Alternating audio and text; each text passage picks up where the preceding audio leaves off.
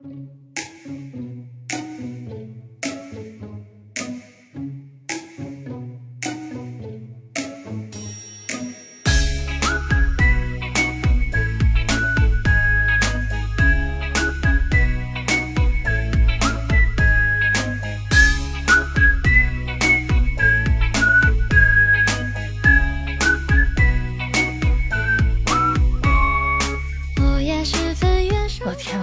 我知道你们看得起我，我很开心。但我麻烦你们不要太看得起我，好吗？怎么还有宝子出主意啊，让我专门去其他平台上开一个视频节目，让我去讲那些就不太正常的英文单词？我天，我逗逗你们得了，让我忽悠别人，我忽悠不住啊！哈，有没有可能你们能被我忽悠住，不是智商问题，而是你们爱我这点 C 数，我心里还是有的，好吗？啊，谢谢，我也爱你们啊。一听一乐呵得了，丢人现眼的事咱不干好吗？咱就算是再怎么着，咱也是个娘们儿，是娘们儿她就要脸啊。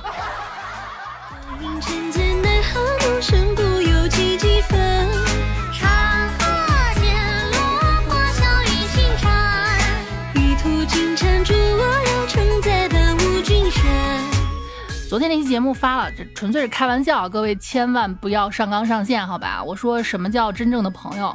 就真正的好朋友，就是我去了缅北，第一个发展的下线就是他啊！嗯，让宝子们玩，有些宝子就不愿意了，你这是违法犯罪什么的，夸张的表现手法，好吧？如果不愿意听，我先跟大家道个歉啊。呃，关于这位听众朋友的批评呢，我接受，好吧？就下次咱们这个违法犯罪的事情不提了，不要去共情缅北那些人。如果一个不小心身陷囹圄了，想的是怎么自救，保证自己安全的情况下怎么自救，而不是忽悠自己的朋友，好吗？啊，就比如说我要是有点什么事儿啊，一旦打电话，我跟我闺蜜之间是有暗号的，比如我会跟她说，我三姑姑的儿子结婚呢，我没时间。这种呢就一定是谎话，证明我有问题了，因为我只有一个姑姑。再比如说，我说我姥姥让我喊你来家吃饭，他就知道这也一定是谎话，因为我姥姥已经去世五年的时间了。哎，建议各位如果有兴趣跟自己的亲人朋友也设置一套这样的暗号啊，打电话一开始胡说八道，他们第一时间不是骂你啊王八蛋，你是不是喝假酒了，而是反映你是不是遇到危险了，这个是很有必要的。哎，回头跟我缺心眼老公练习一下。好的，我重新定义，好吧？怎么样定义你和你的闺蜜关系是真的好？这么说吧，我给我闺蜜看我一个同事的照片女同事照片啊，呀，长得挺好看的，真清纯。我说，呃呃，我很讨厌她啊，那她还真会装清纯。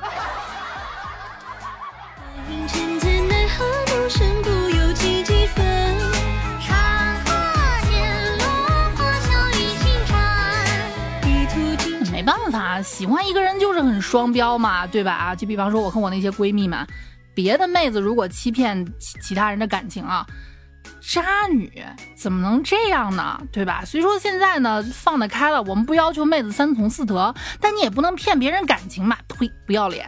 啊，如果我的闺蜜渣了别人，嗨，谈恋爱嘛，你是是谁谁还没点选择了哈的。所以人们对于自己喜欢的人呢，是非常的有包容心的，对不对？你你看，我们群里面一个妹子啊，叫菲菲啊，菲菲才谈了一个男朋友，时间不长啊，正处于这个黏黏糊糊、腻腻歪歪的这个热恋期。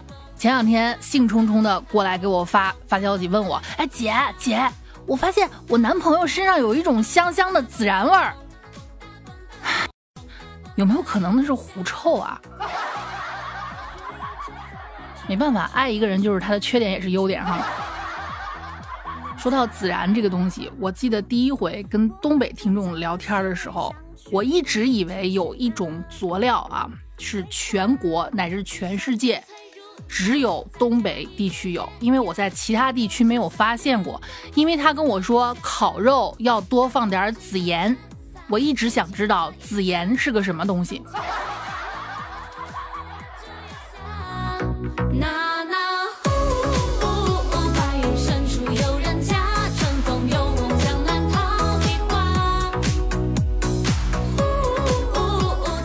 我我跟我那个闺蜜，准确来说是两个啊，我跟我那些闺蜜们，嗯，就是从我我们这是从小学，也就小学刚毕业吧，十一二岁那个时候一直玩到现在了，现在互相都有家庭了，也都生了孩子啊。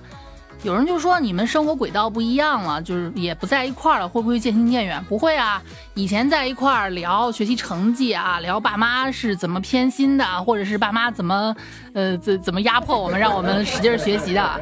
后来就开始聊男孩啊，他暗恋的男孩啊，然后我的初恋男朋友啊。后来呢就开始聊工作，现在就开始吐槽自己的老公，然后夸自己的娃呀，我家娃真聪明，是要有了娃之后要什么老公呀？呸！如果离婚了你要啥？我肯定要娃，我净身出户让老公滚啊！就反正真正的闺蜜之间是永远不会缺话题的，对不对？说到养孩子。哎呀我再一次仰天长叹啊！你们如果不想结婚，其实我理解，不结婚也就不结婚了，结婚干什么呀？如果结了婚不想要孩子，就不要孩子了，要孩子干什么呀？尤其是那些你们要两个三个的，我真是在下佩服啊！你看现在我家里面，楚老师自己养了一只猫，养了一只鸟，基本上呢这两个生物，这猫呢勉强不会去扒拉鸟。因为我们家老猫是非常有灵性的啊，已经活了十一岁了。十一岁的猫相当于人类六十好几了，哎，这跟我妈年纪差不多大。一顿饱和顿顿饱，它分得很清楚，它才不会去叨我们家那只玄凤呢，对吧？你叨它干嘛呀？那玩意儿又得吐毛，又没有多少肉，还有骨头，吃完了还得被我打一顿，有的时间蹭蹭我，罐头不就有了吗？是不是？他就不会去叨那个鸟，但他们俩有一个什么共同的毛病，就是见不得人嘴动。中午只要我一吃饭，他们俩必然要凑上来，所以我得一只手喂鸟，一只手喂猫。我那只鸟是手养鸟，它要在我的手心里面吃小米。我那只猫还挑食。他们俩还有一个共同点，如果一旦有什么突发事件，比如说猫不好好吃，我在呵斥猫的时候，鸟会停下；鸟不好好吃，我在呵斥鸟的时候，猫会瞪大眼睛看着我，我就得安抚他们，快吃，没说你，快他妈吃，没说你。所以你们知道吗？在这种混乱当中，我突然理解了养二胎的无奈。你们是怎么坚持下来的呀？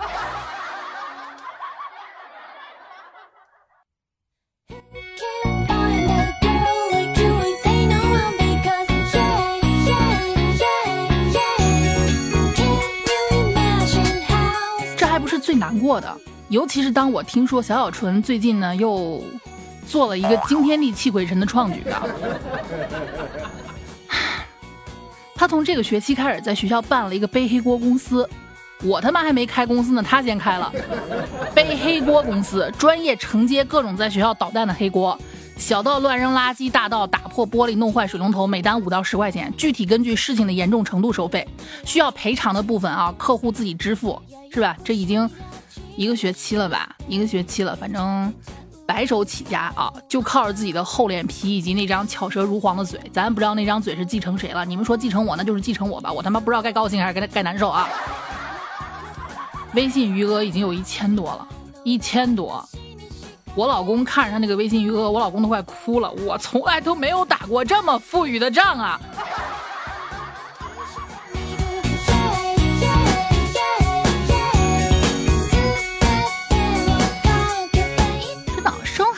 前呢，我们俩一致认为，孩子你要跟他讲道理，他又不像猫和狗啊，说人话你沟通不了，你可能会轻轻的打他一下。孩子嘛，不需要打，讲道理，就是真的。当真正有了孩子，并且他他开始有他自己的想法，你跟他讲道理，他给你顶嘴的时候，你会发现还是打一顿比较好使。武力虽然不提倡，但是就是武力虽然不是解决问题的最好的方法，但永远是最快的方法。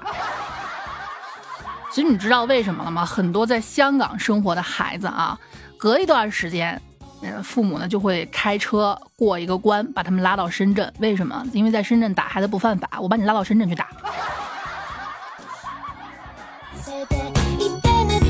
咱不知道为什么现在的孩子越来越不禁打了啊，又说什么不要体罚，巴拉巴拉，各种的什么正面管教哈。怀他的时候我没少看书。就生完了之后啊，等他长大了开始交流的时候，把那些书全撇了，都卖了废纸了。你们没有一条管用的啊！当然，这是我的个人认为啊，大家还是要去多学一学。有些孩子是管用，但小小纯那样的孩子不管用。为什么？脑子转的太快了，嘴里面捅的词儿太多了，犟起嘴来一套一套的。看见他，我仿佛看见了曾经的自己。妈，我对不起你，我小时候是这个逼样子，没打死我呢。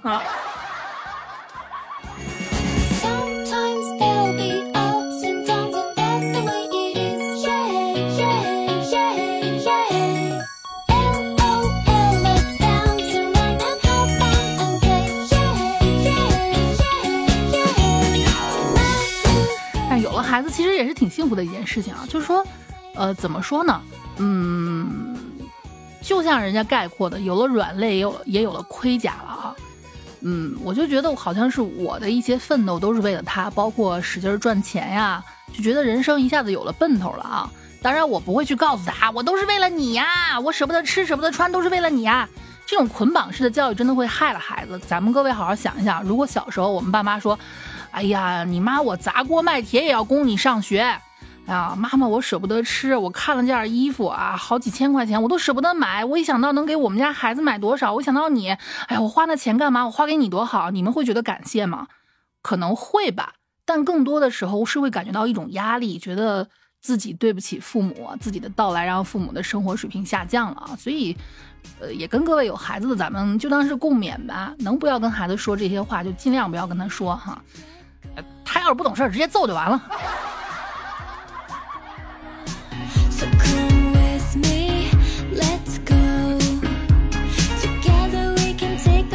我也是嘴硬，开玩笑啊，说的是打一顿就好了。其实从小小纯到今年七岁多了吧，我真的，哎，我打过他吗？打过一次，就是在今年暑假的时候。其实其他什么事情，甚至包括他想办法，就是他骗我钱，他跟同学捣乱，他上课说话做小动作这些，我都不会去打他。但是呢，我有一个原则，就是他今年。呃，因为他跟爷爷奶奶不在一块儿嘛，就暑假的时候才会飞过去见一面。爷爷奶奶就亲的宝贝的不行，惯的啊，要啥给啥。他跟爷爷奶奶顶嘴这件事情，在我们家是绝对不可能发生的。跟长辈顶嘴，我用晒衣服的小棍子在他屁股上打了两下，这是七年来我唯一一次打他。啊，当然吓唬那肯定是要吓唬的，我都是喊他我滚过来，打死你。但是，哎，没办法，我这个破嘴啊，改不了。总而言之，都是为了孩子，对吧？我爸，哎，我爸就没事喜欢，退休了之后没事喜欢斗个地主啊。他，我我爸真是属于，他他不听我节目，跟你们说一下，我爸就属于那种又菜又爱玩的典型。欢乐豆输个一干二净，但是他在微信上面有一个固定的卖家，买什么呢？他跟那个卖家买欢乐豆，买个一百万左右啊。前段时间，我老爷子跟邻居家大爷下象棋去了，然后手机放家里面，嘱咐我，你你就跟微信里面那个谁谁谁，你去给我买上一百万欢乐豆，价钱什么的都谈好了，或者你让他先发货什么都行，反正是老客户。哎，我说行，我就拿我爸的手机哭哭一顿操作啊，然后他说你等着吧，啊，你先别上号。我说怎么回事？他说你等着就行了，啊，等了差不多半个小时吧。我想上我爸的号看一下，我怕这个人骗他。结果看完就上了号，我才发现他不是直接给我一百万豆，他是自己登我爸的号上去帮我爸打牌赢个一百万。完事之后我就问我爸，我说这什么操作？我爸说没办法，这人家这这这不是他也有孩子吗？靠自己手艺挣点钱养孩子又不丢人，好有道理。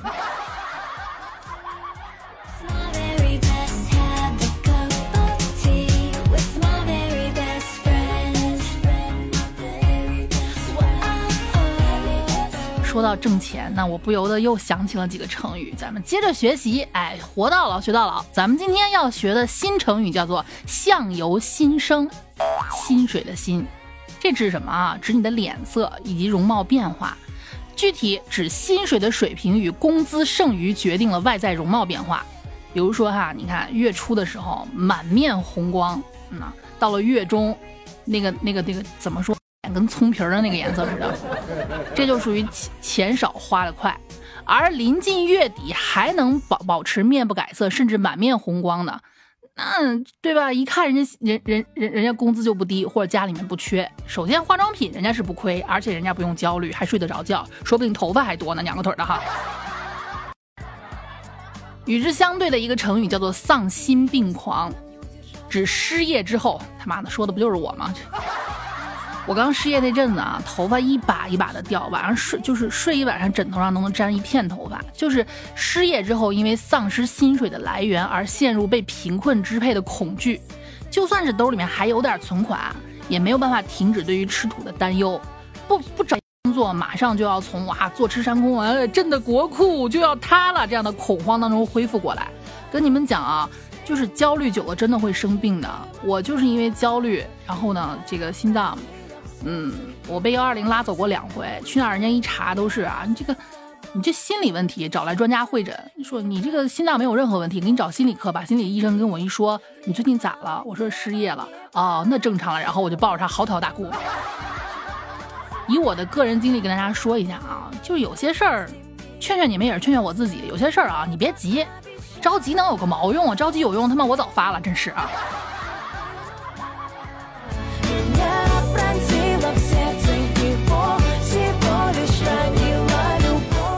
找到工作就一定是高枕无忧了吗？No No No No No，现实可没有那么好混，这是一个巨大的深渊难度的副本。